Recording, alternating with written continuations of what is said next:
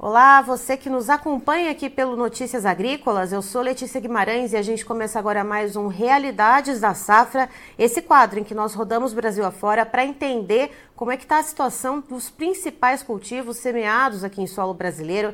E a gente vai diretamente para o Mato Grosso, vamos falar com o Jonas José Apio, que é produtor rural em Água Boa, vamos entender um pouquinho como que está a situação por lá, como que está então o encaminhamento para o final do plantio, tem gente ainda plantando por lá, segundo o Jonas, a gente estava conversando um pouquinho antes agora, antes de entrar ao vivo. Jonas, seja muito bem-vindo. Obrigado, Letícia. Obrigado a todos os ouvintes aí da, do Notícias Agrícolas.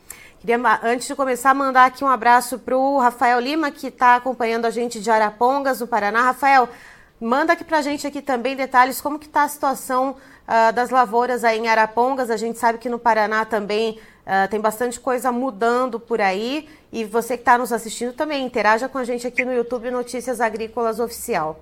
É, Jonas, me diga uma coisa: você comentou que tem gente ainda terminando de plantar soja por aí em Água Boa? Então, Letícia, com certeza, né?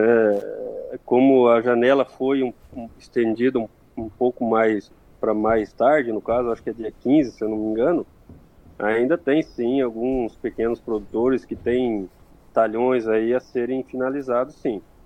É, Água Boa hoje planta 215 mil hectares, né? E foram percas, assim, que eu, eu digo que são percas compostas, né? É, foram talhões que já foram destinados para outras culturas, né? Então, isso é uma, é uma perca de, de, de área, né? Que não foram é, semeadas a, a cultura do soja e também tem as percas reais né, das, dos talhões que foram plantados com a cultura de soja. Talhões aí que enfrentaram 30 dias a mais de seca, é, talhões que, que foram plantados, recém-plantados, né, é, plantados aí no, no mês de, de, dezembro. Isso é fora da, da, do fotoperíodo da planta e com certeza a planta vai ser mais suscetível também a doenças, né? Então é, é complicado a gente falar assim, mas com certeza irão ter percas e bem expressivas aqui na região.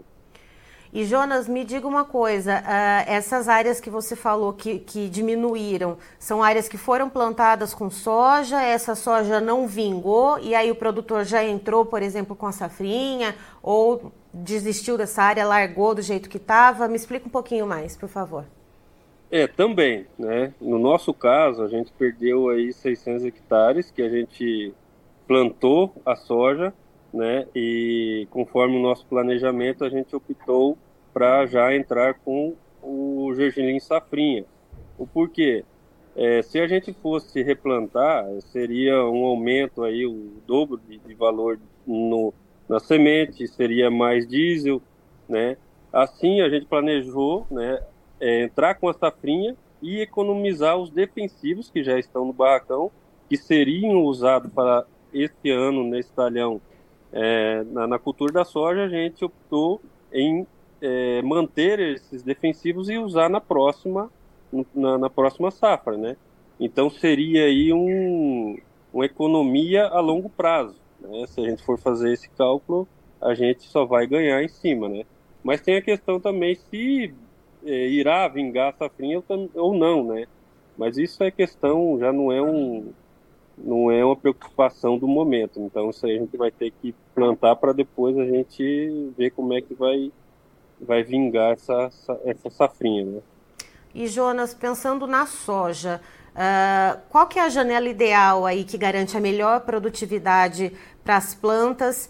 Uh, e como que foi aí o período de plantio, né? O que, que aconteceu, como é que foi a questão do clima se comportando por aí?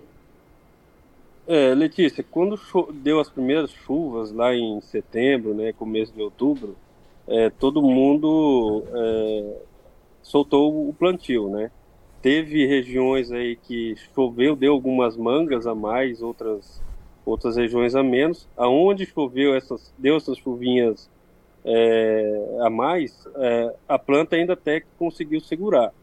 Agora teve pessoas que, igual nós aqui, tem esse talhão aqui da série de 300 hectares que a gente plantou aí no início de outubro, e ficou com 30 dias de sol escaldante em cima da, da, da planta. Foi, é uma planta precoce, né? Eu sei que se fosse uma planta um pouco de ciclo médio e tardia, ela talvez seguraria, é, aguentaria um pouco mais, mas como é uma, uma planta de, de, ciclo precoce, ela acabou não resistindo e, e morreu praticamente. Né? Então a gente vai ter uma produtividade aí em torno de 25 a 35 sacas por hectare no máximo.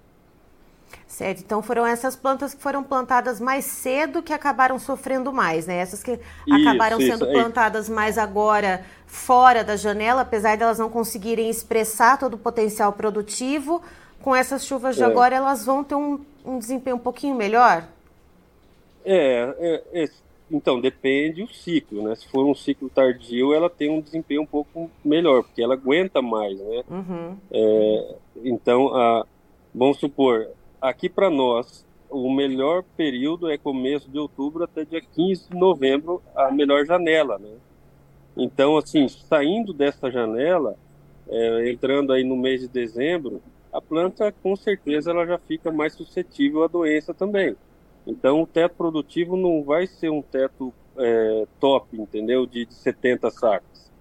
Isso aí com certeza não. As, é, as plantas que foram forem plantadas é, fora da janela, né? Na questão da, da, da, da soja que foi plantado no, no, no, período certo e levou é, aí 30 dias, 20 a 30 dias de sol em cima, aí depende do ciclo. Se for precoce demais, ela sofre mais. Se for um ciclo médio tardio, ela até que ela consegue dar a volta por cima, mas também o teto produtivo não será o mesmo, né? Isso aí com certeza vai ter aí uma perca aí de 10 a 15%. Isso aí não tem. E me diga não, uma... não tem o que falar. Né? E me diga uma coisa, Jonas, é o pessoal que uh, já começou a plantar a safrinha, né? Porque desistiu daqueles talhões de soja que não vingaram. Uh, mas tem aquelas par aquela parcela dos produtores que está seguindo plantando soja, que como você comentou, né? Que está inclusive finalizando Isso. o plantio Ó, agora. É, veja bem, vamos, igual a gente é, comentou no início da conversa. Água, água boa, água, água, água boa, água boa, ela planta 215 mil hectares, né? Então foram percas, percas compostas, né? É, foram além dos talhões que não foram plantados, aí que eu acredito que seja em torno de uns 15%. Então, se a gente colocar de, de 215 mil hectares menos 15%, a gente vai estar tá aí entrar num torno de uma casa aí, vamos colocar 10% numa casa aí de 190 mil hectares plantados com a soja. Então, e, e, o restante já foram destinados à safrinha. Essa é uma perca considerável aí de, de, de campo para soja. Aí tem as percas de produção, que eu creio que vai dar aí em torno de 20%. Se a gente colocar aí esses 190 mil hectares que já foram destinados para soja, que, ainda, que entra ainda esse pessoal que está plantando ainda, dentro desse, desses 190, vamos colocar aí, em média do município ano passado foi 57 sacas. Se a gente colocar 57 menos 20%, a gente vai ter 45 sacas, entendeu? É essa, é essa perca que eu penso que irá ter, 20%, por, 20 em cima do que foi plantado de soja. Além uhum. dos talhões que foram já destinados a safrinha. Então, Por isso que eu... que eu falo que é uma perca composta, não é, não foi, não foi os 215 mil hectares plantados com a soja, né? Foi uhum. uma perca dá uns 190 por aí, né? O com, que eu ia te a... perguntar era o seguinte, é como que fica a janela uh, ah, para safrinha para esse pessoal que está insistindo na soja, mesmo com esse período mais alongado agora que o governo concedeu, Uh, como é que fica a janela para a safrinha? Vai ficar comprometida? O produtor vai deixar de investir? Vai fazer menos área de safrinha? Vai fazer safrinha com menos Sim. investimento em tecnologia? Isso. É, como é que funciona? Safrinha, vamos colocar a safrinha de milho, por exemplo, né, que é a que mais que é a mais comentada, né? Uhum. É, o milho na nossa região, eu creio que do, o ano passado, se foi é, plantado 70 mil hectares para 80 mil hectares, na minha opinião, na minha opinião, esse ano eu acho que cai até pela metade, viu? porque não, não, não, não haverá janela para a safrinha do milho, né? É, a não ser se for gergelim ou sorgo, que ainda aguenta mais né, um, um período aí de, de, seca, porque não precisa de tanta chuva. Então são, são culturas que podem ser plantadas aí no, no fim da, da janela. Mas pro milho eu acho que vai ter uma redução do ano passado para esse ano muito significativa. Se, se alguém falar em 50%, eu não fico surpreso. Né?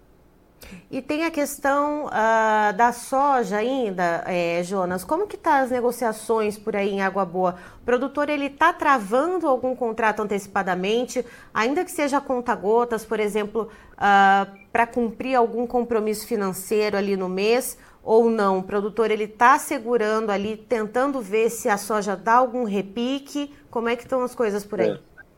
Hoje mesmo eu conversei com o pessoal da Cargill, é, as negociações estão muito, muito fracas, né? É, as, as, os contratos aí de, de, de, de soja real para venda, né? Mas, igual a gente estava comentando, o produtor que ainda está plantando hoje é aquele pro, produtor que precisa do seu grão de soja para é, conseguir honrar com a sua troca, né? Tipo, porque ele tem a dívida em grão, uhum. né? Agora, o produtor que não tem compromisso em grão, ele já opta também já de, de deixar de, de, lado a cultura da soja e já partir para uma outra cultura, entendeu? É, vamos, vamos, vamos pôr, por exemplo, nós aqui. A gente tem 5 mil sacos fechados lá na, na Cargill, no caso, né? E não tem mais dívida, lógico, tem algumas outras dívidas, mas em reais. Então a gente optou de, de sair fora do, do soja, nesses 700 hectares que a gente ainda tinha para plantar. É, a gente plantou e perdeu, na realidade. E não, não, a gente optou em não plantar novamente o soja, porque ia ter um acréscimo é, de 40% a mais na, na na, na, na, cultura, no caso, né, ia sair, ia, ia estar mais caro para nós. Então a gente já optou em plantar o gergelim, uma variedade de 95 dias, e a gente já vai semear a partir dessa semana e, consequentemente, a gente tem a capacidade de arcar com os nossos compromissos no mês 4 e no mês 5, entendeu? Se a gente colocar aí 95 dias, a cultura que a gente vai fazer, a gente ainda arca, vai colher lá por, pelo mês 4, é, do mês 4 para o mês 5, ainda arca com, os nossas, com as nossas dívidas, né? Certo. Jonas, muito... Não sei se eu fui claro, né? Sim, sim, sim. Jonas, muito obrigada pela sua participação aqui com a gente. Você é sempre muito bem-vindo aqui conosco no Notícias Agrícolas. Obrigado, Letícia. Obrigado a todos aí do Notícias Agrícolas. Eu que agradeço, viu, Letícia? Muito obrigado. Tá, então estivemos com o Jonas José Apio, que é produtor rural lá de Água Boa, no Mato Grosso, nos trazendo as informações de como está o andamento da safra de soja por lá. E segundo ele, ainda tem gente terminando de fazer o plantio. Uh, vale lembrar que, segundo o Jonas, aquela janela ideal de plantio, aquela que garante a melhor produtividade para a soja por lá, ela vai do começo de outubro ao dia 15 de novembro, ou seja, se tem gente ainda plantando por lá, uh, vai ter muita soja sem expressar aquele melhor potencial produtivo. E o Jonas ele explica inclusive que deve haver uma perda composta que ainda vai ser contabilizada ao certo por lá em Água Boa, uh, que é tanto aquela perda que foi causada pelo clima, né, aquela perda uh, causada também por essa questão do plantio fora dessa janela ideal, né, esse desenvolvimento mais complicado das plantas de soja, como também uma perda em relação à diminuição das áreas de soja, seja por aquele produtor uh, que não arriscou plantar ou aquele produtor que plantou, a soja não vingou e ele já entrou com a safrinha, por exemplo, de gergelim por cima. Então já diminuiu essa área de soja. Então por isso que o Jonas ele fala numa perda composta.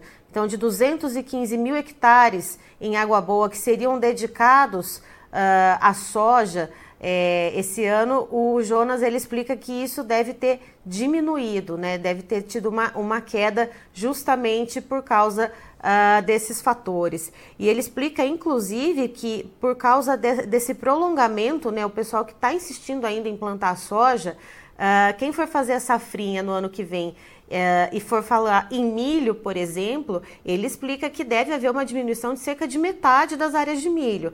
Quando se fala mais uh, em sorgo ou gergelim, por exemplo, que são culturas que conseguem entrar mais para o final da janela e que aguentam um pouco mais o tranco, aí sim essas culturas elas vão uh, ser apostas um pouco mais certeiras. Mas segundo ele, o milho deve haver então uma redução de, de per perdão, uma, uma diminuição diária em torno de 50%. Eu encerro por aqui, já já tem mais informações para você. Notícias agrícolas, informação agro-relevante conectada.